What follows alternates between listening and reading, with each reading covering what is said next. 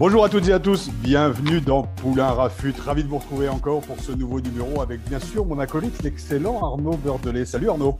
Salut Raph, bonjour à toutes, bonjour à tous. Merci encore de, m'accueillir pour cette belle émission. Poula Rafut, hein, vous le savez, c'est le podcast qui rafute le rugby en long, en large, en travers. Celui que vous pouvez écouter dans votre salle de bain, sur votre vélo, dans votre voiture, dans le métro, un peu partout, même à l'autre bout de la planète, en Nouvelle-Zélande. On va en parler. Je vous rappelle que ce podcast est à retrouver sur toutes les bonnes plateformes d'écoute, hein, de Deezer à, Spotify, en passant par Acast ou euh, Apple Podcast. N'hésitez donc pas à vous abonner et à filer 5 étoiles à notre ami Raph Poulain. De cette façon, vous recevrez chaque semaine les derniers épisodes directement sur votre euh, smartphone. Raph, je te laisse nous présenter euh, notre invité du jour qui a une activité euh, riche et on va voyager aujourd'hui, Raph. Hein. Oui, Arnaud, on va voyager. Oui, mais juste avant de voyager, je trouve qu'il y a des noms qui fleurent bon le rugby. Tu vois, le clocher, le barbecue, les tribunes en bois et la passe sur un page. Je sais de quoi je parle, j'ai jamais su en faire une, vous le savez bien. Rien qu'en les prononçant, ça sent le voyage. Écoutez plutôt Walter Spanghero, André Boniface, Jean-Pierre Rive, Amédée Domenech, Jean-Pierre Garuet, ça sent lourd, Lannemezan, La Valette, Saint-Claude, toutes ces bourgades où fleurissent encore des futurs grands noms et où ça joue encore à l'ancienne. Il y a un type qui a bourlingué à travers la France du rugby, mais aussi jusqu'en Nouvelle-Zélande et qui a ce genre de prénom qui invite au voyage. Il fait pourtant partie de notre génération, il s'appelle Régis Lespinasse. Avouez que rien qu'en entendant son nom, tu as envie de repartir au front avec tes potes avant de t'achever par un bon carreau. Régis, c'est un globe-trotteur du rugby, formé à Brive, passé successivement par Montpellier, Montauban, Lyon, Hawke's Bay, Oyonnax. Il termine sa carrière à Provence Rugby avant de repartir en Nouvelle-Zélande pour y créer la New Zealand Rugby Connect, proposant des offres d'immersion rugbystique au pays des All Blacks et on va en parler. Fort de ses expériences et surtout de son amour du jeu et du plaisir qu'il en a tiré, il a aussi créé Sport Process, qui propose de former des entraîneurs, les éducateurs, à devenir meilleurs jour après jour en remettant la notion de jeu et de plaisir au centre du village, on va dire. Mêlant les valeurs de l'ancien temps Couplé au professionnalisme du monde moderne, Régis va nous raconter son parcours, ses voyages, son projet, son rugby. Bienvenue à toi, Régis, dans Poulain Rafut. Salut. Salut Raph, salut à tous. Euh, merci pour cette intro. Euh, je me sens un peu petit hein, au milieu de tous les noms que tu as, évoqués. Euh, j'ai trouvé ça super. Hein. Je trouvais ça super qu'on parle de moi comme ça, comme un globe trotteur du rugby, j'aime bien. Mais un globe trotteur, comme tu l'as dit, attaché quand même à, à ce que je suis et à d'où je viens. Et c'est ça qui est, c'est ça qui est, qui est génial. J'ai regardé un petit peu avant de, de venir et te rejoindre sur le podcast. J'ai regardé un peu les invités qui sont passés euh, dans le podcast euh, Poulain Rafut. Et euh, rien qu'en les voyant, ben, je dois te dire que je suis honoré de passer un moment avec toi et j'espère que je vais être à la hauteur de tout ce qui s'est passé avant. Bah, je pense que tu seras à la hauteur, Régis, et je vais le dire justement à nos auditrices et nos auditeurs. Ça fait quand même quelques années qu'on échange euh, par réseau interposé. Je me suis toujours penché sur et ton parcours? Et c'est vrai que tu n'as pas, voilà, pas une carrière à la Christophe Dominici. Et quand bien même, nous, ce qui nous intéresse, et tu vas le comprendre, c'est derrière ce qui se cache derrière les hommes et les femmes qu'on peut inviter. Je pense que ton parcours peut être inspirant et je donne la parole à Arnaud qui va justement euh, distribuer et ouvrir le débat sur, sur ce que tu es et sur tout ce que tu proposes. Ouais, Régis, on va, on va rentrer directement dans le, dans le vif du sujet. Tu as créé récemment une, une structure qui s'appelle Sport Progress Academy. Est-ce que tu peux nous dire comment est, né ce projet et ce en quoi ça, ça consiste exactement? Euh, ben, Bien sûr. Donc, du coup, euh, j'ai créé Sport Progress Academy. Oui, c'est un, organisme de formation pour entraîneurs. En fait, l'idée est venue euh, euh, de rebondissement en opportunité et, euh, et du coup j'ai su rebondir sur euh, tout ce qui faisait mon actualité du moment pour arriver jusque là. il a fallu que je me, à la fin de ma carrière, il a fallu que je trouve une reconversion. Donc du coup je suis parti avec les voyages pour la Nouvelle-Zélande, ce dont on va reparler, Enzel Ruby Connect. On va en parler après. Et, et la situation sanitaire a fait que les voyages sont mis entre parenthèses. Et euh, du coup, il a fallu que je trouve encore un autre moyen de rebondir et de repartir. Et, euh, plutôt que de voyager en Nouvelle-Zélande, j'ai voulu faire venir le, message des, Néo-Zélandais chez nous. Et j'ai choisi euh, le moyen de faire une formation pour entraîneurs pour expliquer quelle méthode ils utilisaient en Nouvelle-Zélande. Donc, j'ai fait une première formation en visio qui s'appelait l'art de coacher à néo-zélandaise. Et ça a super bien marché. j'ai eu des super retours des gens qui l'ont fait. Et donc, je me suis dit, ben, là, il y a peut-être quelque chose à faire. Et, suivant les opportunités aussi euh, que pouvait me, donner euh, le, paysage français, ben, j'ai continué à me dire qu'il fallait euh, pouvoir proposer aux entraîneurs en France la possibilité de se former en continu. Aujourd'hui, on a les, formations fédérales, les diplômes d'État, les formations fédérales qui sont très bien et qui amène les entraîneurs à se poser beaucoup de questions. Mais une fois qu'on l'a eu, ben, on a peu de possibilités de, continuer à se former.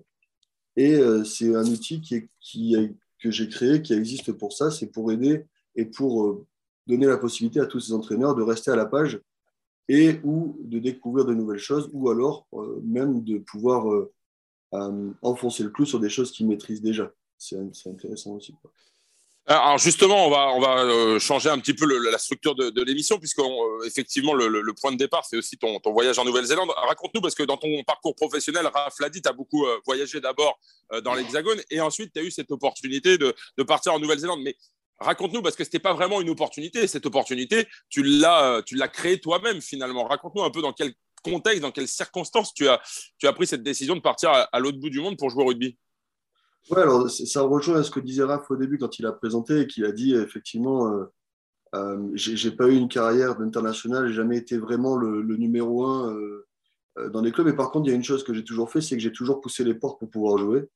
Euh, j'ai toujours joué des épaules, j'ai toujours voulu trouver des, des, solutions pour jouer et, et, et, pour exister dans le championnat, dans les clubs où j'étais. Alors, il y a des moments où j'ai changé de poste pour ça, il y a des moments où j'ai joué des fois contre nature, peut-être pour pouvoir coller à à, ce que, à ce que l'entraîneur du moment attendait. Et euh, puis il y a un moment dans ma carrière où ça a failli s'arrêter. Et il a fallu que je trouve une solution pour que ça continue. Et, là, je me suis dit, il faut que je fasse quelque chose que personne n'a jamais fait. Quoi. Et tu as 28 ans à ce moment-là hein. Et à ce moment-là, j'ai 28 ans et je suis à Lyon. On vient de finir une saison en Pro D2 euh, qui s'est pas super bien passée, où on était censé être euh, euh, censé remonter tout de suite en top 14 avec des grands noms du rugby qui avaient signé alors, c'est pas eux que je blâme, hein, c'est tout le, euh, c'est toute la, c'est tout ce qui s'est passé cette saison-là qui n'a pas marché. Euh, et puis à la fin, je me suis retrouvé euh, tout à fait logiquement sans opportunité pour jouer, pour continuer ma carrière de rugbyman pro. Donc du coup, j'ai dit il faut que je fasse quelque chose. un, bah, pour retrouver du plaisir dans la pratique. Et puis deux, si je retrouve du plaisir, je suis certain que je vais retrouver des opportunités. Et donc, il faut que je fasse quelque chose qui, que personne n'a jamais fait. Et là, euh, j'aurais pu choisir de partir jouer euh, en fédéral ou partir jouer en amateur et d'attendre que les choses se passent. Et, j'ai décidé de le faire différemment. J'ai décidé de bousculer un peu les choses et, euh, et de partir ben, avec mon sac à dos et accompagné de ma femme qui, à l'époque, avait eu pas mal de courage de, de, de, quitter son travail en France pour partir un peu à l'aventure avec moi en Nouvelle-Zélande. Et on a atterri en Nouvelle-Zélande. Alors, on a été un peu aiguillé sur les endroits où on devait atterrir. Mais euh, on a atterri en Nouvelle-Zélande et puis après, il y a une chose qui se fait et qui se fait partout, c'est que euh, quand on a la volonté, quand on est ouvert aux autres, euh, quand on a envie d'apprendre, quand on a envie de se régaler, ben, il y a des choses qui se passent. Et puis pour être honnête, tout ce qui s'est passé en Nouvelle-Zélande, en fait, j'ai l'impression de ne pas, pas avoir eu à forcer parce que ben, tout s'enchaînait. j'étais heureux d'être là, les gens voyaient que j'étais heureux d'être là, ils voyaient que j'étais volontaire, du coup, ils m'ont donné un peu plus que ce qu'ils m'auraient dû me donner au départ. Et puis, de fil en aiguille, il y a tout qui s'est mis en route et c'est ça qui a fait que l'expérience a été, euh, super enrichissante. Quoi. D'où ça te vient cette. Euh, alors, je ne pas dire, le mot là à la mode, c'est appétence. Mais en fait, tout ça te vient? Est-ce que c'est une éducation? Très honnêtement, je suis en train de vivre quelque chose qui est un petit bouleversement pour moi. J'ai passé 21 ans à Paris, je viens de faire 800 bornes pour me retrouver à côté de Saint-Rémy de Provence. Pour moi, c'est une véritable révolution et pourtant, j'ai fait que 800 bornes. Donc, et puis, j'ai jamais voulu vraiment partir de Paris parce que la famille était pas loin, parce que j'étais accroché à ce club, le Stade français. J'aurais pu signer ailleurs. Et je sais que c'est très courageux, on va en parler avec Arnaud, mais c'est très courageux quand même de partir. Est-ce que tu as pris ça comme du, du courage, une volonté d'aller explorer le monde? Est-ce que c'est une éducation? Est-ce que c'est une ouverture qu'il est important d'avoir justement à l'heure où le monde, se, enfin, le, le, le, rugby se, se, mondialise de plus en plus? Toi, c'est quoi? Toi, c'était quoi tes sources de motivation de, de, de partir? Parce que ça, ça demande du, du, courage. Certains l'ont fait. Je pense à Fred Michalak, à Lacroix. Enfin, pas mal de joueurs l'ont fait pour aller jouer. Mais une fois de plus, ça avait un statut aussi international. Toi, tu es parti euh, vulgairement avec. Euh, ah non, je ne vais pas le dire en fait, mais tu es parti avec ton sac à dos et avec. avec, ces deux trucs, quoi. Voilà, avec ces deux trucs, tu as vidé ton couteau, mais surtout avec le courage de ta femme aussi de te suivre, euh, parce que aussi on pense beaucoup aux sportifs, mais on pense rarement aussi à la personne qui est à côté. Mais qu'est-ce qui, qu'est-ce qui, euh, qu'est-ce qui a fait que euh, tu partes? C'est une éducation, une envie de découvrir le monde, c'est ça? Alors j'ai toujours été très curieux. Il y a, il y a une chose qui. il y a une chose, et c'était à un moment donné un défaut que j'avais quand je jouais, c'est que je voulais tout comprendre et peut-être un peu trop des fois. Ça m'a j'ai un petit peu trop euh, théorisé quand je jouais où je comprenais pas pourquoi on faisait des choses qui servaient à rien. Euh, et donc du coup, il y a des moments où j'étais un petit peu, euh, euh voilà, j'étais pas totalement engagé dans le truc. Et, Et le fait à ce moment-là d'aller de partir là-bas, ça pouvait me permettre de comprendre plein d'autres choses que je n'avais pas compris encore. Et, et, me rapprocher aussi d'autres choses que j'avais perdues. Euh, parce que tu sais comment c'est quand tu commences à jouer au niveau et quand c'est toujours une bataille pour récupérer le contrat d'après, pour récupérer la place pour le match d'après, etc. Il y a un moment où tu perds l'essence du truc, tu perds l'essence du jeu, tu perds l'essence du plaisir, tu perds l'essence des potes. Alors effectivement, j'aurais pu revenir dans mon village pour jouer avec mes potes, mais euh, j'ai choisi d'aller, euh, et c'est quelque chose que j'avais en tête depuis un moment, j'ai choisi d'aller voir euh, pourquoi là-bas ça se passait comme ça, et, j'avais envie de me retrouver au milieu et de voir ce que ça donnait, quoi. De voir ce que ça donnait, de voir si j'étais encore capable de faire des choses. Je, suis cherché peut-être un peu à me prouver des choses aussi, à prouver que je pouvais réussir à faire des choses tout seul aussi, parce qu'on est quand même très accompagné quand on est joueur de rugby. voilà, c'était un peu un peu un truc, global. Je pense que euh, d'une façon ou d'une autre, il aurait fallu que je fasse une expérience comme ça dans ma carrière. Et euh, c'est cette euh, désillusion, entre guillemets, moi je le transforme en opportunité qui m'a permis de vivre ça. Et aujourd'hui, bah, je vais te dire un truc, jouer dans le Napier All Boy Marist, dans le championnat des, des provinces Néo-Z, dans le championnat des amateurs d'une province Néo-Z, pardon, je vais pas dire que c'est le point d'off de ma carrière, mais j'ai vraiment frissonné et j'ai vraiment vécu des choses terribles sur ce terrain avec une ficelle autour. Alors après, j'ai vécu des choses super dans des grands stades en Coupe d'Europe aussi, il euh, n'y a pas de problème. Mais euh, les deux, ça match, quoi. Et justement, raconte-nous, raconte Régis, parce que euh, pour reprendre l'expression de Raph, tu es parti avec ta bite et ton couteau, oui, mais tu pars, tu n'as rien. C'est en gros, tu, tu pars là-bas, tu pars jouer dans un club amateur. C'est quand même assez courageux de, de ta part. J'ai retrouvé une déclaration que, que tu avais faite dans la presse à ton retour hein, lorsque tu jouais à Provence Rugby. Tu disais il a fallu s'ouvrir, se débrouiller, mettre le pied dans des portes qui étaient à peine ouvertes. C'était de la débrouille. Quand tu es joueur pro, tu as tout qui tombe tout cuit dans la bouche depuis que tu es au lycée. Et là, à 28 ans, je me suis mis en danger. Tu peux nous raconter un peu comment tu arrives, les premiers matchs avec cette équipe amateur, le premier contrat avec la province? Raconte-nous un peu. Bah, déjà, j'arrive euh, je, passe quelques temps sur Internet à chercher des opportunités pour jouer en pro là-bas. Et euh, déjà, il a fallu que je découvre comment ça fonctionnait, parce que c'est quand même complètement différent de chez nous, les niveaux de province et tout ça. Après, j'ai pris pas mal de portes, des, gars qui me disaient non, tu peux pas y aller, c'est pas fait pour les Français, c'est pas fait pour les étrangers, c'est vraiment pour les jeunes euh, néo-zélandais qui montent. Euh, tu perds ton temps. J'ai pris pas mal de portes, hein, pour être honnête au début. Et je me suis retrouvé à un moment donné avec une opportunité. J'ai su que dans une des provinces, euh, il y avait un numéro 1 sur un poste et qu'ils étaient en train de chercher un numéro 2. Et euh, que si j'allais là-bas, j'avais trois semaines pour jouer en amateur, euh, pour montrer ce que je savais faire et pour pouvoir après avoir la chance de pouvoir avoir un contrat. La province était Oxbay et le numéro 10 qui était numéro 1, c'est IA West aujourd'hui qui est à La Rochelle. Et, donc, ben, j'ai choisi de partir là-bas. On, a trouvé un, club qui avait besoin, un club amateur qui avait besoin d'un joueur à ce poste-là. Et je me suis retrouvé là-bas à 18 ans avec 10 ans de carrière pro en France, euh, à 28 ans, pardon, avec 10 ans de carrière pro en France derrière moi. Je me suis retrouvé dans le groupe de développement de la province, donc avec des jeunes de 17 à 19 ans euh, qui, étaient tous, euh, qui avaient tous plus envie de réussir les uns que les autres. Et moi, j'avais 28 ans, je ne parlais pas un mot d'anglais. Et quand je dis qu'il a fallu se débrouiller, c'est qu'il y avait un fonctionnement complètement différent. J'étais avec des mecs qui n'étaient pas de ma génération. On n'avait pas les mêmes objectifs. La seule chose qu'on avait en commun, c'est qu'on jouait au même sport. Quoi. Euh, et, donc, du coup, je suis arrivé à 28 ans où, ici en France, plus ou moins tout, euh, tout nous était fait, même s'il il y a des, différences de niveau entre les joueurs. Mais bon, nous, même pour moi, beaucoup de choses étaient faites. Et je suis arrivé là-bas, il a fallu que je sache m'exprimer, il a fallu que je sache m'exprimer autrement qu'avec la langue aussi. Il a fallu que je travaille pas mal sur mon sourire, sur des choses comme ça, des choses que je ne savais pas trop faire avant. il, a fallu que, il a fallu que je montre pas de blanche aussi, il a fallu que je joue, il a fallu que je sois bon, euh, il a fallu que je comprenne leur façon de fonctionner. Euh, et, du coup, ça, a été un choc, mais euh, c'est hyper enrichissant. Et, je pense que c'est de ça que j'ai le plus appris quand j'étais en Nouvelle-Zélande. Est-ce que tu t'es senti meilleur là-bas avec cette notion de plaisir retrouvé et puis ce challenge et puis euh, cette vie sociale qui est complètement différente, la barrière de la langue? Ou est-ce que tu t'es senti meilleur, toi, personnellement et individuellement, sur tes, compétences et sur le, lâcher-prise Parce qu'on a l'impression, en fait, que cette notion de plaisir avec le terrain, avec la corde autour, il y a la notion de plaisir derrière. Est-ce qu'on ne se sent pas meilleur quand il y a le plaisir qui revient? Meilleur rugbyman, je ne sais pas mais euh, une meilleure personne, je pense. Mais tu avais un peu la pression quand même aussi, en plus, non? Ouais, Bien sûr que j'avais la pression. Parce, qu'il fallait que tu réussisses tes premiers matchs, ouais. Ouais, ouais, quand tu parles là Et puis même, voilà, si je l'ai fait, c'était aussi dans, dans l'idée de me relancer. Donc, du coup, j'avais une certaine. J'avais un certain. Bah, comme tu dis, une certaine pression et un, devoir de réussir, quoi. Et de prouver à tout le monde qu'ils avaient tort quand ils me disaient que je ne faisais pas le bon choix.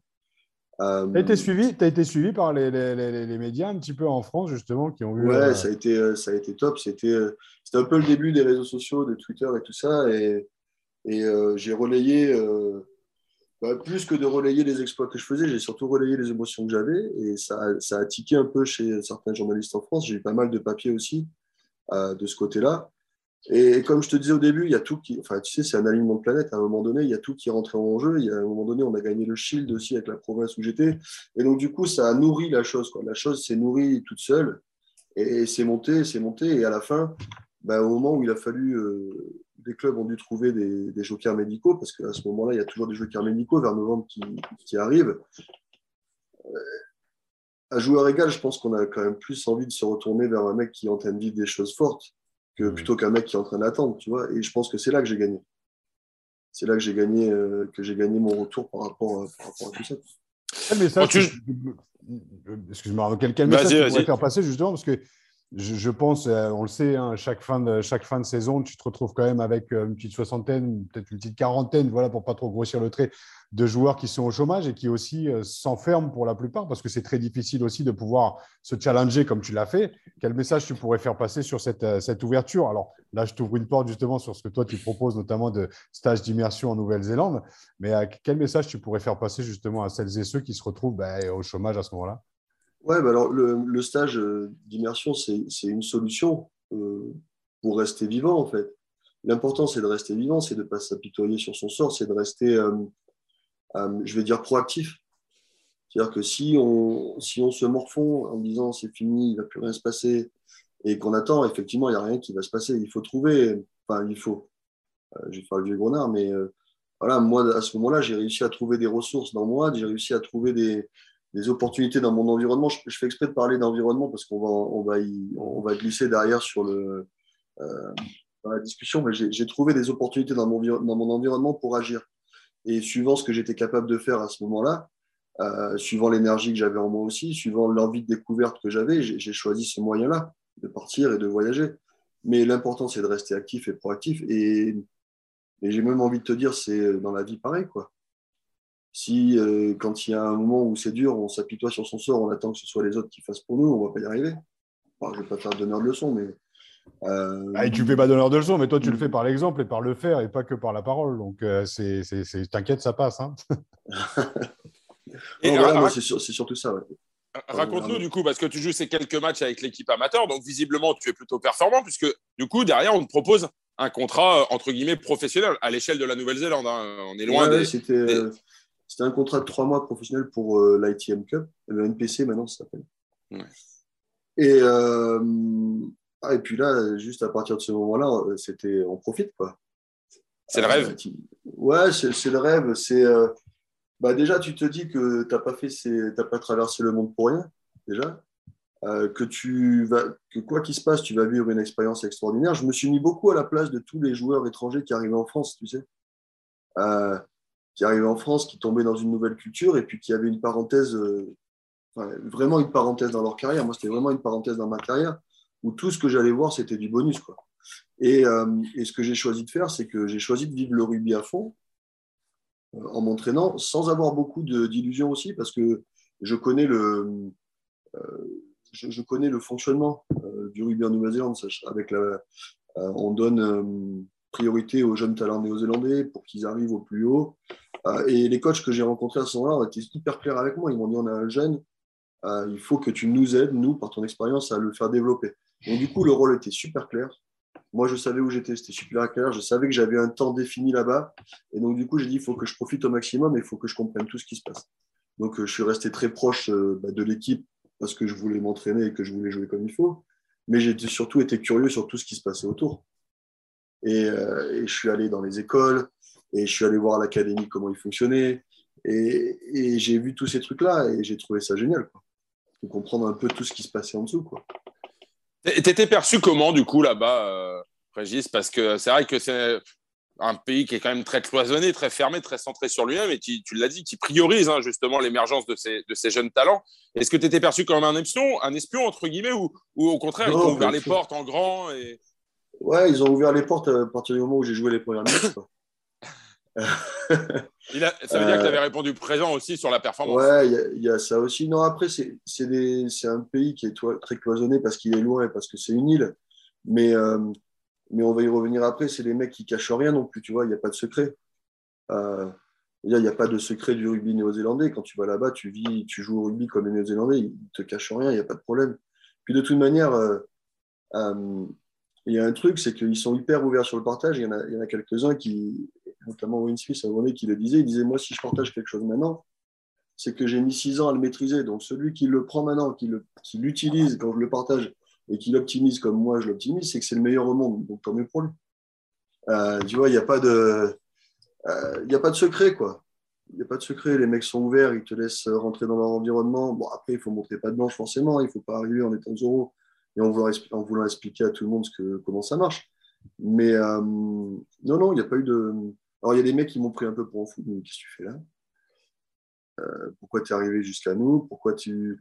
Mais après, une fois que la barrière est cassée et qu'on commence à jouer, on fait une ou deux soirées. Bon, tout, s'enchaîne, quoi. Regarde des, justement des, souvenirs particuliers sur ces instants de, de, vie partagés avec les, avec les jeunes joueurs néo-zélandais, avec les entraîneurs aussi, probablement. Ouais, ouais, alors j'ai eu, euh, j'ai eu pas mal, de, pas mal de chocs culturels, tu vois. Euh, alors, pas forcément sur les soirées, parce que, bon, je ne défendais pas trop mal quand même, tu vois.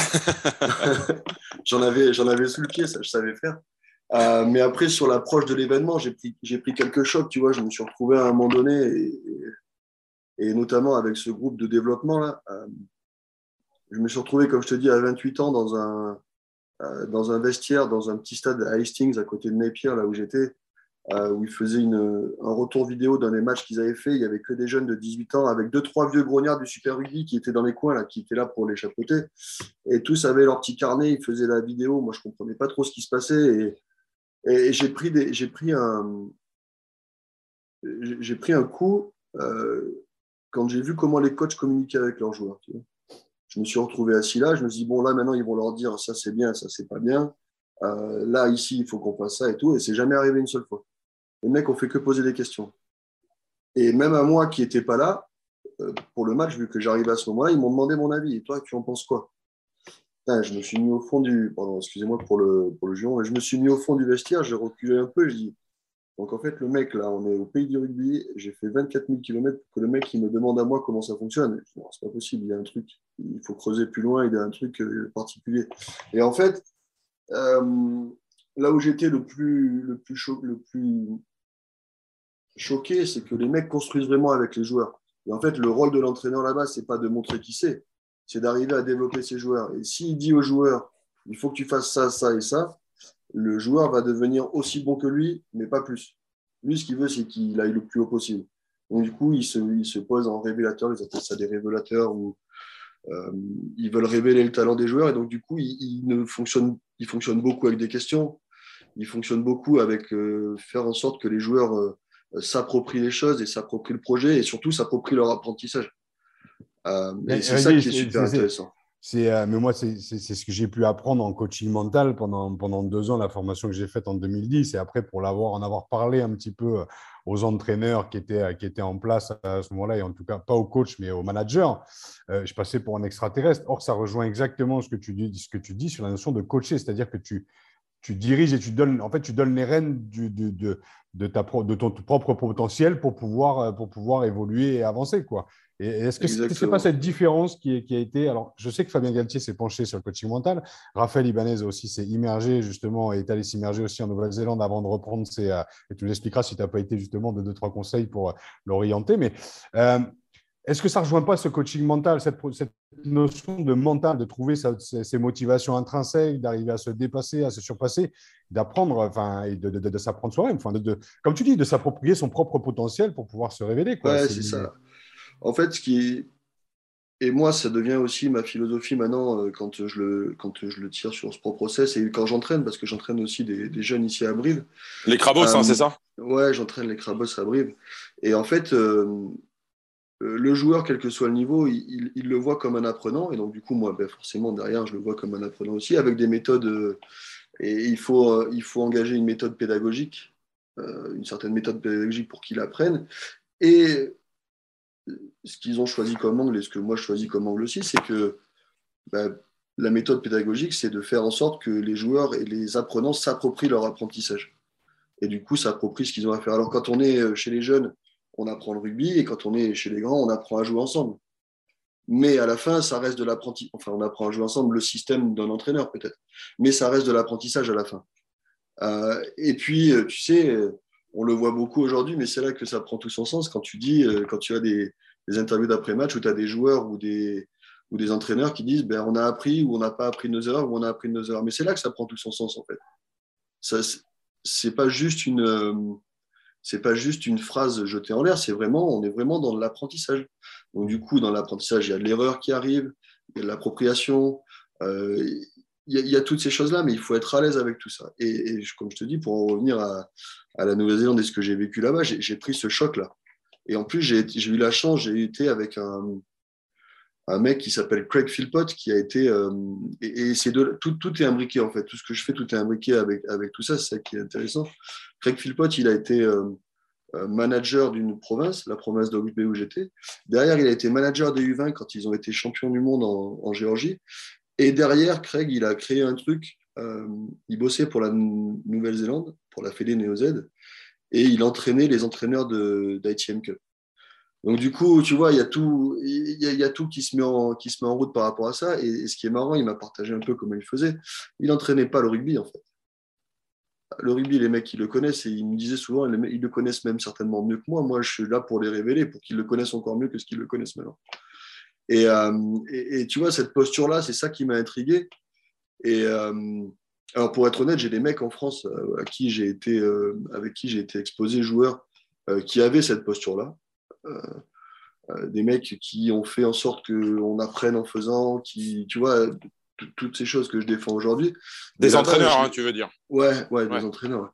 Mais là-bas, je l'ai retrouvé avec ce coach-là. Mais quand j'étais en équipe amateur, c'était la même chose. Quand j'allais dans l'école, c'était la même chose. J'ai discuté avec un mec dans une école. Donc, euh, l'école, quand je dis école, c'est euh, high school, c'est de 13 à 18 ans. Et euh, il y a un mec qui s'appelle Brennan Radcliffe, qui a été aussi à Northampton, coach à un c'est un très, un très proche de Wayne Smith. J'allais vers lui pour lui demander comment il faisait avec les jeunes, comment ça se passait, etc. etc. Et au bout du 3-4e rendez-vous, je suis rentré chez moi, je dis j'arrête d'aller le voir. Ma femme me dit pourquoi? Je lui dis mais il me parle jamais de rugby. Je dis comment ça, il parle jamais de rugby?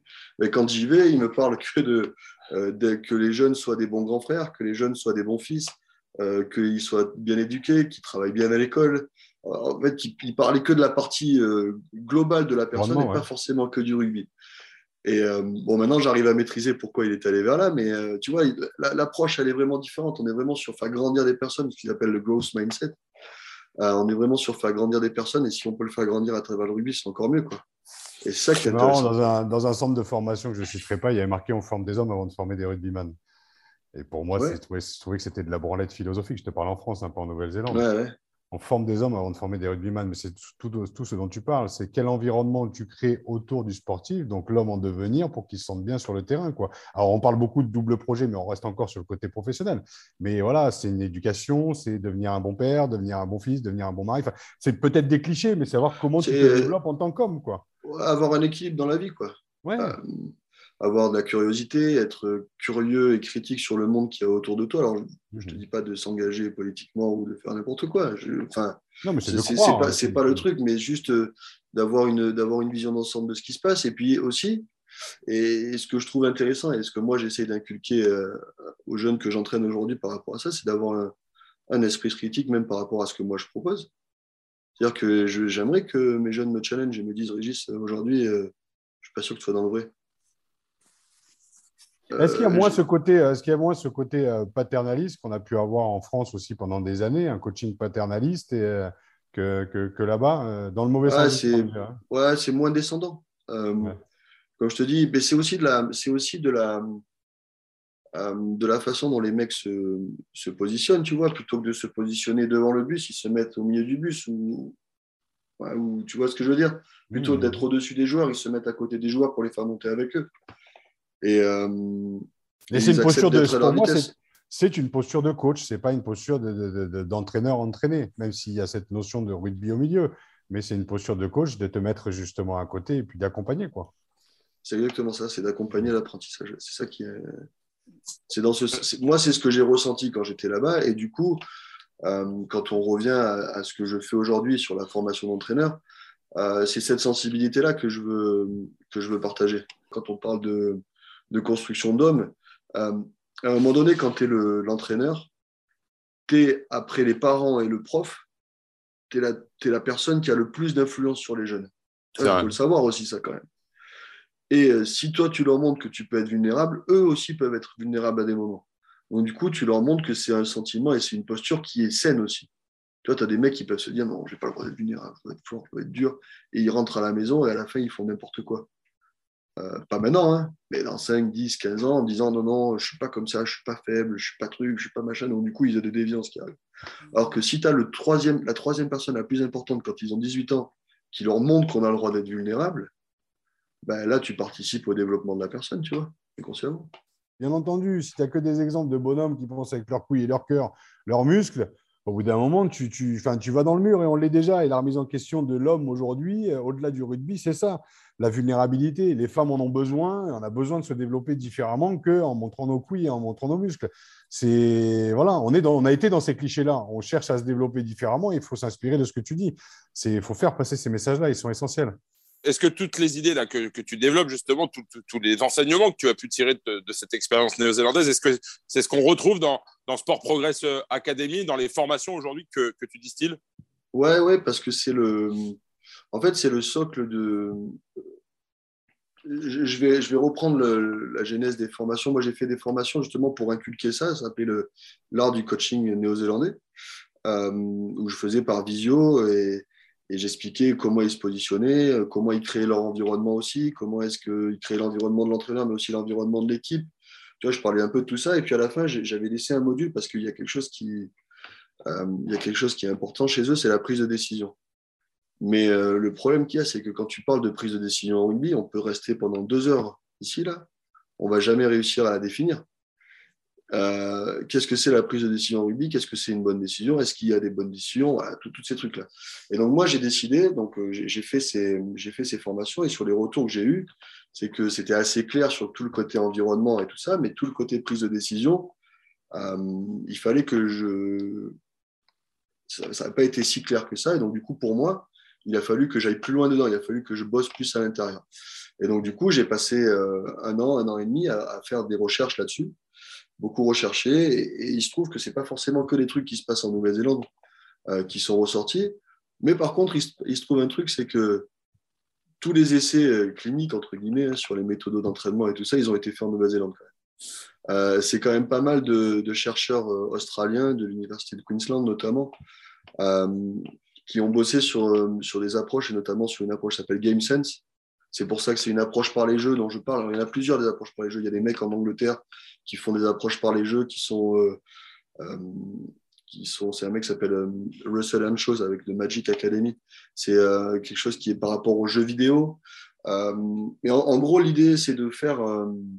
d'avoir une approche où, plutôt que de, d'enseigner d'abord les gestes techniques pour arriver à comprendre le jeu au fond, on essaye d'abord de comprendre le jeu pour aller jusqu'au jet technique à la fin.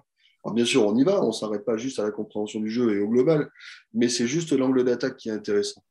Euh, et, en fait, quand on prend comme ça, ça veut dire qu'on arrive à un moment donné, si on comprend le jeu en général, on comprend ce qui se passe à l'intérieur, on comprend les prises de décision qui sont prises à l'intérieur, et on se rend compte que dans l'entraînement euh, traditionnel, c'est pour ça que je l'oppose un peu, moi, quand je parle d'entraînement traditionnel et d'entraînement par les jeux, on se rend compte que, euh, par exemple, il y a, je vais vous le faire vite, hein, mais sur les prises de décision, il y en a dans un, dans un match, il y en a 70% en gros qui sont prises sans traitement d'information. Euh, et ça, moi, je vais plus loin dans les. Dans les c'est de la, pas de la réaction, parce que la réaction, c'est trop tard, c'est de l'interaction avec l'environnement. Et c'est l'environnement qui te permet d'agir et qui t'invite à agir. Et nous, les entraîneurs, quand on, quand on fait nos entraînements, si on va un peu sur les, sur les bords de terrain à tous les niveaux, ben, il y a 80% du temps où on est sur du traitement de l'information, où on dit si tu vois ça, il faut faire ça, dans ce moment-là, on fait ça, etc., etc. Alors que du coup, on n'est pas on n'est pas du coup sur les ratios de ce qui se passe sur le match. Donc c'est vraiment d'avoir des entraînements qui ressemblent au match pour avoir des transferts de l'entraînement vers le match. Mais il faut savoir à quoi ressemble le match. Il faut savoir quelles sont les prises de décision qui sont prises dans le match. Et du coup, derrière, il faut savoir comment les remettre en œuvre quand tu construis tes environnements d'entraînement. En gros, je ne sais pas si j'étais assez clar par rapport à ah, tout ça. Même moi qui n'y connais rien au rugby, autant dire que j'ai tout compris. Donc, euh. ah, j'ai failli relancer, il y a un truc, mais je me suis dit non. il y a un truc, il y a un geste pour moi qui paraît euh, super intéressant et, je le prends souvent en exemple. C'est euh, pendant le dernier tournoi, l'essai où Mathieu Jalibert fait la passe par-dessus, tu sais, comme ça, sur le lancement de touche. Là. Mais en fait, sur ce lancement, tu as toutes les prises de décision du rugby qui sont, qui sont à l'intérieur. Tu as celle où tu as c'est un lanceur en fond d'alignement, c'est ça? Ouais, donc du coup, ils ont eu le temps de. Euh, à un moment donné, vous avez du temps, pas de pression, beaucoup d'options de choisir le lancement. Et puis après, au fur et à mesure du, lancement qui arrive, il y a au début, si le mec se sert, tu passes dans le dos. Si le mec se sert pas, tu passes à celui-là. Donc ça, c'est ce que je te dis, le, le si alors. Et puis à la fin, il y a le geste de Mathieu Jalibert qui est complètement un comportement émergent. Et en fait, le danger qu'on peut trouver, c'est que aujourd'hui, on, on, entraîne pas du tout euh, ce, côté comportement émergent à la fin, c'est-à-dire qu'on ne laisse pas la possibilité aux, joueurs de s'exprimer et de jouer finalement dans les entraînements. Et le deuxième danger qu'on peut avoir, c'est qu'on peut se dire ça, c'est un geste qu'il faut faire, et on peut le prendre et le faire travailler à des jeunes ou à des joueurs en disant maintenant il faut que les passes soient faites comme ça. Et, euh, donc du coup, ça n'a aucun sens par rapport. alors je ne sais pas s'il y en a qui l'ont fait, sais pas ça, mais c'est juste pour imaginer le truc. Et du coup, moi, l'approche par les jeux que j'essaye d'amener et, de, créer, et, notamment ce que j'essaye de faire par rapport à cet organisme de formation pour les entraîneurs, c'est de dire oui, il y a une façon de l'entraîner, euh, tous ces comportements émergents, c'est en aménageant les environnements, c'est en créant des jeux avec des règles différentes. Et suivant ce qu'on veut manipuler, la manipulation de contraintes, on a des comportements qui vont émerger plus que d'autres. Et là, on va avoir des joueurs qui vont pouvoir s'approprier les choses. Et on en revient à ce qu'on disait au début, c'est que la réponse qu'ils vont trouver, ce sera leur réponse. Et du coup, elle aura beaucoup plus de poids euh, par rapport à une réponse que moi j'aurais pu leur dire où je serais allé beaucoup plus vite. Je t'avoue, Régis, que franchement, putain, t'étais où il y a 15 ans quoi. Pourquoi je te dis ça? Non, non, mais parce que j'ai eu, euh, après beaucoup le, savent, j'ai eu Fabien qui était à ses débuts justement d'entraîneur euh, au Stade français et la notion de jeu et d'enjeu en fait. Tu sais, quand l'enjeu dépasse l'enjeu, l'enjeu d'être au bon endroit au bon moment, au septième temps de jeu, parce que c'est cadré comme ça et que ça doit être comme ça et que ça ne doit pas être autrement, il n'y a plus la notion de jeu. Et moi, j'ai appris par le jeu. J'étais à Beauvais, j'ai jamais fait, su faire une passe. J'en rigole, mais très sérieusement, j'avais, ce côté instinctif à l'arrière, tu vois. Et ce côté instinctif, je l'ai perdu au fur et à mesure d'être entré dans une, d'essayer de, dans une motivation extrinsèque à vouloir prouver à mon entraîneur que je pouvais répondre à lui, à ses attentes. Et lui-même, justement, ne me motivait pas par rapport à mes attentes ou par rapport à mes axes d'amélioration. Je ne sais pas si je suis très clair, mais c'est vrai que de t'entendre parler, je trouve que cette révolution, et je pense qu'elle se passe aussi en équipe de France, de mixer à la fois, je dirais, la maîtrise et le lâcher prise. Quoi. La maîtrise du geste juste, de, la haute intensité, et le lâcher prise, de dire, mais quand je suis en confiance dans un environnement dans lequel je me sens bien, ben, je peux me permettre ce genre de passe euh, de, à la Jalibert, je peux me permettre des, des, trucs parce que je suis assez en confiance, ou en tout cas, je laisse parler cet instinct-là. Et c'est, je pense aussi pour ça que j'ai arrêté le, le rugby aussi en 2005, c'est qu'une perte de confiance, euh, au-delà de ce qui s'est passé avec Fabien, c'était latent, ça faisait six ans que j'étais aussi dans une machine et que je m'étais pas remis en question. Mais cette notion de plaisir, cette notion de jeu, je l'avais perdue au fur et à mesure parce qu'on rentrait dans un rugby qui était cloisonné où il fallait être cadré. Et heureusement que tout le monde n'était pas comme moi, sinon on n'aurait jamais gagné les titres au stade. Mais je pense que c'est important d'avoir des joueurs comme ça aussi qui puissent encore fonctionner à, ce qui est intéressant avec euh, Ce qui est intéressant avec ce que fait l'équipe de France, et c'est aussi euh, une des, une des raisons pour lesquelles je, choisis euh, de parler de l'entraînement par les jeux, euh, c'est que c'est une façon de coller à la réalité, à la réalité du rugby. Et, euh, la façon dont l'équipe de France s'entraîne aujourd'hui, il colle aux demandes du jeu. Et, et, quand on voit des images de quand ils s'entraînent, ils ont beaucoup de jeux à l'intérieur. On les voit faire beaucoup de jeux comme ça, on les voit faire beaucoup de comportements émergents comme ça, on les voit euh, coller à ces prises de décision. Et alors en plus, eux, ils y ajoutent un truc qui est intéressant, euh, euh, c'est le côté demande physique avec, parce que le, jeu peut le jeu, suivant comment tu le modules, peut amener des demandes physiques, soit de vitesse, soit de, soit de force, soit de capacité. On peut, on peut y passer des heures, hein. mais tu vois, par exemple, l'équipe de France l'utilise, j'en suis, suis certain, et pour en avoir discuté avec quelques membres du staff aussi, eux, ils vont encore plus loin, c'est que pour coller aux demandes du match, ils statent les matchs vraiment. Donc, ils savent exactement ce qui va les attendre et donc, du coup, ils s'entraînent pour coller aux demandes du match. Et c'est ce que ça rejoint un peu ce que je te disais tout à l'heure en disant euh, euh, ben, dans, les, demandes du match, il y a 70% des prises de décision qui sont faites comme ça. Et donc, moi, du coup, dans mon entraînement, je vais aller à 70% avec ces jeux-là. Comme ça, j'aurais collé les demandes du match. C'est la même chose, sauf qu'on est à des vitesses différentes euh, dans la performance. Et c'est comme. Donc, tu vois, là, ils sont en train d'apprendre la façon de jouer pour l'équipe de France. Mais si tu descends dans les petits niveaux, tu apprends à jouer au rugby avec euh, les principes du jeu, mmh. avec euh, les gestes basiques du jeu, etc. Mais il y a toujours un moment où il faut coller à la réalité du rugby et, l'apprentissage par les jeux, c'est intéressant pour ça et c'est intéressant pour faire vivre les choses aux joueurs. C'est ça qui est intéressant. Alors justement, euh, Régis, on va parler un petit peu de, sport progrès académique. Quel, quel, est le public finalement que, que tu cibles aujourd'hui? Est-ce que c'est l'entraîneur déjà d'un certain niveau? Est-ce que c'est l'éducateur euh, de base. Explique-nous un petit peu, parce que c'est vrai que c'est très riche ce que tu sembles proposer aujourd'hui. Est-ce qu'un entraîneur aujourd'hui qui évolue avec des juniors euh, en série territoriale euh, peut être intéressé par ce type de formation? Oui, bien sûr, parce que, parce que ça répond à un, besoin. Tu vois, moi, quand je discute avec les entraîneurs, souvent, n'importe quel niveau, hein, et surtout, ben, comme tu dis, niveau territorial, euh, on, tombe sur des, on tombe sur des gars dont c'est pas le métier, euh, qui sont hyper engagés, hyper passionnés, mais qui te disent Mais moi, j'ai pas le temps de, réfléchir à, proposer des environnements variés tout le temps. Euh, j'ai pas le temps de faire ci. Et puis, ils ont eu leur formation euh, d'entrée, ils ont quelques recyclages intérieurs, mais il y a, voilà, la seule façon d'évoluer, c'est pour eux, c'est d'être proactif et d'aller sur Internet et de chercher des choses. Euh, donc du coup, oui, ça, ça, parle à tout le monde parce que euh, ça peut régler pas mal de problèmes. Tu vois, j'en parlais ce matin avec, euh, ben, avec Xavier Brissard, je ne sais pas si vous avez entendu parler, qui a, qui a écrit le livre L'art de la guerre et du rugby. voilà, moi, on a discuté du fait que ça pouvait parler à tout le monde parce que ça peut régler les problèmes et notamment le, problème de temps. Une fois qu'on a compris la le mécanisme d'entraîner par les jeux, en fait, c'est la seule limite qu'il peut y avoir, c'est l'imagination. Euh, la seule limite qu'il peut y avoir, c'est d'arriver à voir que mon équipe et mes joueurs, à ce moment-là, ils n'arrivent pas à avancer comme il faut.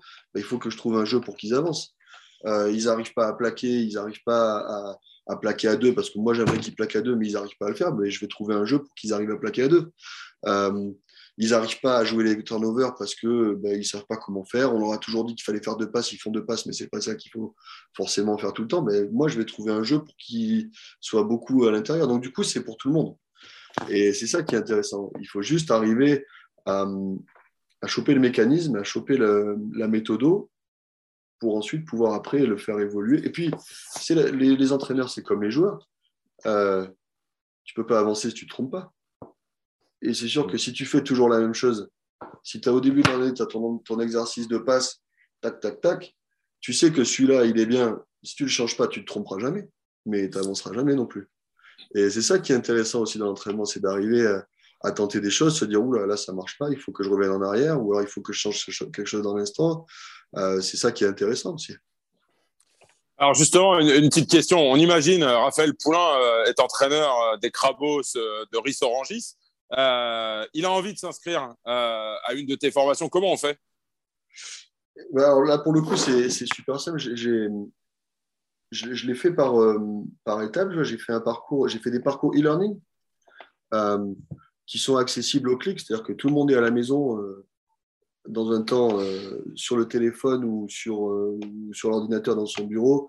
J'ai une heure à passer à, vouloir un peu creuser sur ce qu'il raconte l'Espinasse. je me clique, je me, je, me, je me mets sur le portail Sport Process Academy, je m'inscris. Il y a un parcours gratuit qui évoque un peu ce que c'est l'approche par les jeux. Et après, il y a un parcours euh, qui s'appelle la méthode, qui est un peu plus lourd euh, en termes de temps, mais euh, dans, le, dans lequel aussi il y a beaucoup plus d'informations. On parle de posture, comme on a parlé au début, on parle d'environnement, on parle de ce que le rugby aujourd'hui, on parle de comment on construit un jeu, de comment on l'anime. Ça, c'est une chose, c'est les parcours e-learning. Et vont arriver très vite ce que j'appelle des workshops. Et les workshops, c'est dans les clubs. C'est-à-dire que je vais aller dans un club qui va prendre mes services et je vais venir passer une journée, deux journées, trois journées, suivant la, feuille de commande du club. pour dire on va, je vais vous montrer comment est-ce qu'on peut utiliser l'approche par les jeux. Donc ça, c'est dans les clubs, mais je peux aussi me mettre, voilà, je me mets à Paris, euh, dans tel endroit, à tel moment, et, j'ouvre une session de formation pour des gens qui peuvent venir. Donc ça, c'est les, trois, c'est les trois, c'est les trois façons de pouvoir, de pouvoir venir avec moi auprès de Sport Process. Est-ce que tu as, été, euh, approché par, euh, par la Fédé ou par des clubs pour pouvoir intégrer bon, On sait que tu es, à Brive aujourd'hui, mais est-ce que tu as été approché par la Fédé par rapport à, à cette approche, justement? Alors, la Fédé euh, bosse aussi un peu là-dessus. Hein. Ils ont fait, il y a quelques temps, il, y a, eu des webinaires, notamment avec un, chercheur qui s'appelle Ludovic Sefer sur l'approche écologique dynamique. Ça, c'est le nom théorique de tout ça je, vais t'éviter la définition de l'approche écologie dynamique, mais la Fédé travaille un peu dessus. J'ai discuté un petit peu effectivement avec, euh, avec la DTN sur euh, comment ils fonctionnent. Ils font un peu ça. Euh, voilà, on a, on a, discuté un peu effectivement. Je discute un peu avec les ligues pour savoir comment est-ce qu'on peut trouver un moyen de, bah, de, de, travailler ensemble aussi. voilà, on avance. C'est quand même très riche et, tout ça est né quand même de, cette idée un peu euh, folle de partir de, l'autre côté de, la planète. Euh, on, a parlé, euh, Raphaël a beaucoup parlé de, Fabien Galtier. Est-ce que ça rejoint finalement aussi ton expérience, un peu l'idée des ovnis que Fabien Galtier développe dans le sens où il estime que les gens, enfin les joueurs qui n'ont pas ces, cursus un peu formatés des centres de formation. Euh, je pense à Thibaut Flamand qui a voyagé beaucoup, hein, qui est parti euh, en Argentine, en Angleterre pour, se former, ou, à d'autres garçons comme Gabin Villiers qui sont passés euh, à travers les mailles du filet des, centres de formation et qui ont, eu un parcours en, fédéral. Est-ce que finalement, bah, de voyager comme ça, d'avoir un parcours un peu différent, est-ce que tu as le sentiment que ça, forme des meilleurs joueurs? Bah ouais, forcément, parce que tu parce que enrichis ta banque de savoir. Hein. Euh, tu sais, il y a un truc, euh, et j'en ai discuté avec un néo-Z, il m'a dit un truc, il m'a dit, mais tu as un an ou dix ans d'expérience Et le mec, il me dit, sachant que si tu as dix ans d'expérience à faire tous les ans la même chose, tu sais que tu n'as qu'un an. Hein. Euh, et donc, du coup, euh, ouais, effectivement, quand tu te retrouves exposé à plein. Alors, je ne veux pas pousser les mecs à bouger de partout, et c'est pas ça que je veux faire. Mais euh, d'être curieux, d'avoir des, des, opportunités, d'aller voir un peu comment ça se passe ailleurs. Ou même des fois, des fois ça change en interne. Tu as des clubs où tu as les discours qui changent en interne, mais ce qu'il ne faut pas, c'est se, se, braquer sur les discours. Il faut toujours essayer de trouver le, de trouver le fond du. le fond de ce que de, par où le mec approche la chose. Quoi. Et c'est ça qui permet de grandir et c'est ça qui permet de se, euh, de se développer et, de, de, façonner son, sa façon d'être. Mais effectivement, après, si j'en reviens par là sur le voyage des mecs comme euh, Thibaut Flamand, euh, il a une banque de données qui est infinie par rapport à certains autres. Mais parce qu'il n'a pas été formaté, peut-être aussi un peu, non? Mais parce qu'il a été exposé à plusieurs choses. Hmm exposé à plusieurs. Alors peut-être que dans les environnements où il était, il a été formaté à des moments à l'environnement. Mais le fait d'en avoir fait plusieurs, le mec, il a une banque de données qui est, qui est géniale, c'est ça qui est top. Hmm. Et, et s'il et si, et si est assez intelligent, et s'il est, ce que j'imagine, hein, un mec comme ça, il est capable de rentrer chez lui et dire ça, ça me va, ça, ça me va pas, et de prendre le meilleur de partout et de se construire lui-même avec ça. Alors, est-ce que justement les joueurs perdent pas un petit peu d'indépendance justement? Est-ce que les, est-ce que la, ben, euh, je dirais, est-ce que les entraîneurs ne perdent pas de pouvoir sur un joueur comme ça, justement. Parce qu'on a, je peux parler du côté paternaliste. Tu vois, le, le fait d'avoir été formaté, Tu, tu, tu, dépends un petit peu du regard de ton entraîneur qui te laisse peut-être un petit peu moins de, de, la possibilité, ou en tout cas le pouvoir de t'exprimer de par euh, la, manière dont il a été formaté. Je ne sais pas si je suis très clair. mais... mais... après, ça, tu vois, sur un, sur un exemple comme euh, Thibaut Flamand, finalement, il se retrouve dans un environnement comme le Stade toulousain où les joueurs sont quand même assez libres sur le terrain hmm. et forcément ça match. Euh, ils se retrouvent dans un environnement comme l'équipe de France où ils sont sans cesse, évolution euh, dans le jeu, parce que le jeu qu'ils proposaient au début, le jeu qu'ils proposent maintenant, c'est plus le même. Et forcément, ils le proposent parce que c'est des mecs comme ça qui amènent aussi leur pierre à l'édifice. Euh, moi, je pense aujourd'hui que les entraîneurs, le côté paternaliste, au fur et à mesure, va s'estomper. On va vraiment tomber sur des entraîneurs qui seront des révélateurs. Et là, du coup, d'avoir des mecs qui ont des expériences infini comme ça, ça va permettre de, de décupler et ça va être exponentiel. C'est ça qui va être génial. Je parle peut-être d'un rugby que les moins de 20 ans, on ne va plus connaître. Ah. Euh, il y a une ouverture aujourd'hui, c'est vrai. Et après, sur le côté ovni, euh, moi, je crois beaucoup. Euh, si, tu vas si, si, je fais le rapprochement avec moi, comment je fais pour l'entraînement, moi, je me considère dans la même veine. C'est-à-dire que sur le côté entraînement, je, vais, je, je, me positionne un peu de cette façon-là. C'est-à-dire que j'ai appris des choses beaucoup d'apprentissage implicite, comme je te disais, en allant voir des, choses qui se passaient dans des environnements différents, en essayant de prendre le meilleur, en discutant avec les gens. Et, euh, du coup, maintenant, j'ai une approche de la chose qui se retrouve euh, différente. Je ne vais pas dire mieux ou moins bien, différente, certainement complémentaire avec ce qui se fait aujourd'hui. Donc, c'est ça qui est super intéressant. Régis, euh, quand on t'écoute aujourd'hui, d'abord, le, voilà, le, propos est riche. On a le sentiment que tu es prêt? Tu prêt pour éventuellement demain euh, entraîner un club de Pro D2 ou de top 14 euh, Alors, je te cache pas que c'est quelque chose que. Tu vois, mais c'est toujours pareil. on m'a posé la question au début d'année est-ce que tu voudrais un jour entraîner? Euh, J'ai dit que je ne savais pas parce qu'il fallait. si un jour je vais entraîner, il faut que je sois sûr que je fais, il faut que je sois sûr que ça me plaise, il faut que le cadre de vie qui va avec plaise aussi, il faut que l'activité en elle-même plaise aussi, tu vois, il faut être engagé à 100% Aujourd'hui, je ne te cache pas que j'ai certaines réponses par rapport à ça, oui. Mais, euh, mais euh, pour l'instant, je sais aussi qu'il y a quand même beaucoup d'étapes encore, t'imagines, pour arriver à entraîner à ces niveaux-là, euh, il y a des choses à maîtriser. Je ne maîtrise pas forcément encore. Mais, mais bon, de toute manière, il faut apprendre en faisant. Donc, tu sais, c'est un peu le chien qui se mord la queue soit tu y vas et tu apprends, soit tu te dis finalement j'y suis jamais allé donc du coup je peux pas apprendre. Euh, finalement je dis mais moi ça je savais mais personne n'a su parce que j'ai pas fait. Enfin tu vois c'est toujours le truc. C'est arriver à un moment donné à trouver euh, l'opportunité pour se lancer, euh, savoir quand est-ce que tu es prêt pour se lancer. Il y, a tout qui, il y, a tout qui, faut tout mesurer, il faut que tout s'aligne. Ça mature, quoi. On va dire que ça mature. Mais bon, si tu as vu partir à 24 000 bornes, et là, on sent, vu tout ce que tu as modélisé et vu le, le parcours est riche, la théorie aussi que tu as mis en place. Enfin, ouais, on se rejoint dans cinq ans, on fait une émission et, euh, je pense que tu euh, euh, y seras parce que c'est il y a le il y a le JV mais j'ai peur il y en a qui restent et qui stagnent. Les JV mais j'ai peur, tu l'affrontes et tu y vas. Donc on t'y retrouvera à mon avis. Je, réponds à ta place un peu, non? Merci, bon, pour, conclure, parce qu'on a été très long, Régis, mais c'était très riche. si tu devais faire la, promotion de, de Sport Progress Academy auprès des, des entraîneurs de, tout niveau, qu'est-ce que, tu leur dirais pour, les convaincre? Ben, Moi, je leur dirais que, euh, tu vois, sur mes réseaux sociaux, j'ai mis une phrase, j'ai mis euh, les entraîneurs demandent toujours aux joueurs de progresser, mais qui c'est qui demande aux entraîneurs de progresser? Et, euh, et, à un moment donné, quand tu, quand tu es entraîneur et que tu as envie d'être toujours, de toujours avoir de l'impact sur tes joueurs et de toujours avoir du, quand je parle d'impact, ce n'est pas un impact négatif, mais c'est un impact de leur apprentissage. Il faut pouvoir aussi euh, faire évoluer sa méthode, il faut pouvoir euh, progresser soi-même. Et là, moi, j'ai un outil pour progresser. Je n'ai pas un outil pour changer, je n'ai pas un outil pour révolutionner. Je ne me positionne pas du tout en, révolutionnaire ou en, anti ou en contestataire ou en tout ce que tu veux. Je me positionne vraiment là en appui. C'est-à-dire que s'il y a des mecs qui veulent avancer, et, puis, tu peux tomber aussi sur des mecs qui vont te dire Moi, je ne suis pas d'accord avec ça. Et c'est là que c'est top.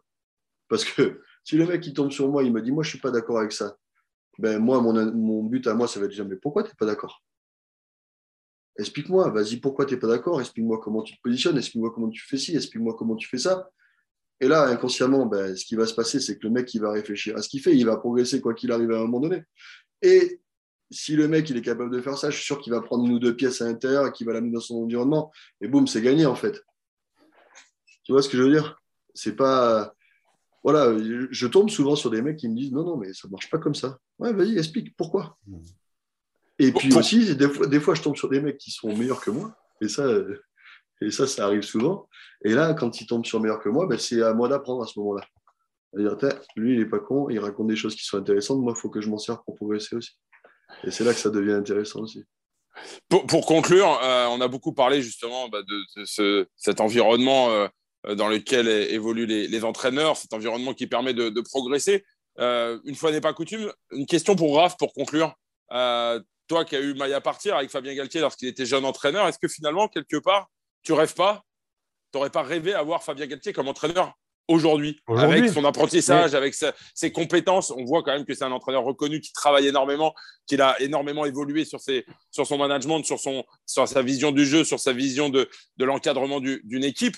Euh, et ça rejoint euh, complètement ce que Régis développe. C'est-à-dire qu'en euh, quelques années, un entraîneur progresse ou ne progresse pas. Force est de constater que Fabien Galtier, lui, a grandement progressé. Donc ma question, Raph, aujourd'hui, entraîné par Fabien Galtier, ça aurait été un kiff? Très honnêtement, oui, parce que je ne sais pas si j'en avais parlé dans, une émission auparavant, c'est que j'ai le jour des 50 ans de Fabien, je suis allé le voir parce que je voulais monter sur scène et, euh, j'arrivais avec beaucoup de colère. On s'est vu au train bleu à, Gare de Lyon. On a discuté pendant deux heures. Hein. Euh, et, il m'a montré que sur son application, sur son téléphone, il dit, tu vois, je me renseigne sur le coaching mental, je me remets en question, j'entraîne des prêtres dans le sud de la France. Voilà, il a su, je pense, se remettre en question, même s'il a fait l'état des lieux de tout ce qu'il avait subi, il avait été souvent victime, tu vois, mais il a su se remettre en question. Et c'est ce que j'ai dit depuis le début de l'année, depuis qu'il a repris l'équipe de France, de s'entourer des William Servat, de s'entourer des Karim Ghezal, de, Raphaël Ibanez. Il a su s'entourer. Et je pense que bien sûr qu'il a évolué. Fabien, c'est un très, très bon sélectionneur. Entraîneur à l'époque et manager d'une équipe sur dix mois, je pense que ça aurait été compliqué de par l'humain. On a toujours parlé d'humain en parlant de Fabien force est de constater aujourd'hui que ça marche, que ça fonctionne parce qu'il a un environnement et il a su se remettre en question et qu'aujourd'hui, sa méthode, ça marche. On sait que c'est un Stakhanovich du boulot. Et moi-même, il me l'avait dit, il me dit, j'aurais aimé être entraîné comme inconsciemment.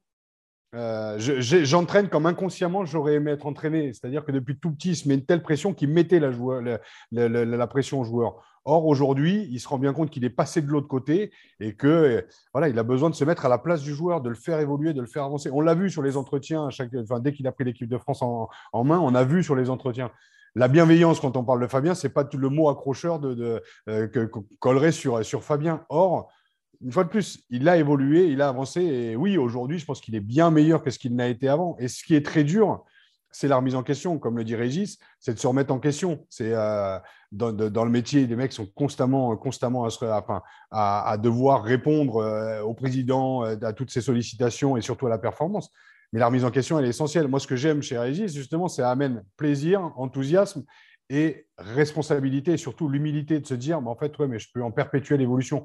Et ça rappelle, au-delà de l'entraîneur, qu'on est tous humains et qu'on apprend les uns des autres. Donc, oui, aujourd'hui, j'aurais aimé être. Euh, oui, Fabien, de, le Fabien d'il y a 15 ans n'est pas du tout le même, mais euh, ça aurait été plus agréable d'être entraîné par Fabien aujourd'hui, je pense.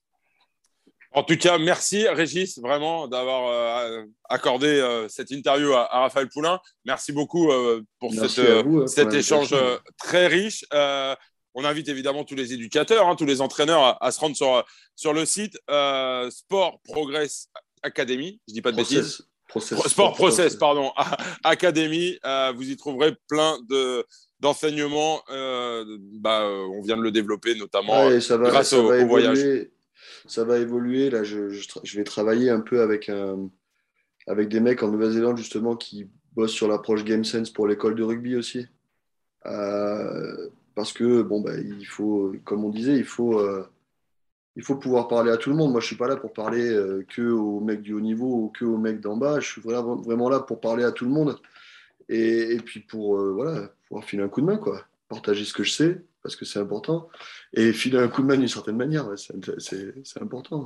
Ah, c'est apporter ta pierre à l'édifice. Moi, en tout cas, juste pour conclure, euh, pour les auditrices et les auditeurs, vous retrouverez le lien de, de, de, de, la boîte de Régis sur, sur mes réseaux sociaux. Bien entendu, je le mettrai en avant. Et euh, on était vraiment ravis. Enfin, je trouve ça hyper enrichissant. Enfin, personnellement, j'ai voyagé, j'ai appris. Et Dieu sait que c'est compliqué pour moi de faire apprendre euh, justement le côté pas technique du rugby, mais euh, j'ai vite fait de lâcher, j'ai rien lâché. Donc merci à toi Régis et merci Arnaud pour, pour la distribution des questions parce que j'ai vraiment passé un bon moment, messieurs. Merci beaucoup. Merci à vous, c'était top. Merci beaucoup. C'est fini pour aujourd'hui. On se retrouve la semaine prochaine, à même endroit, même heure. Salut.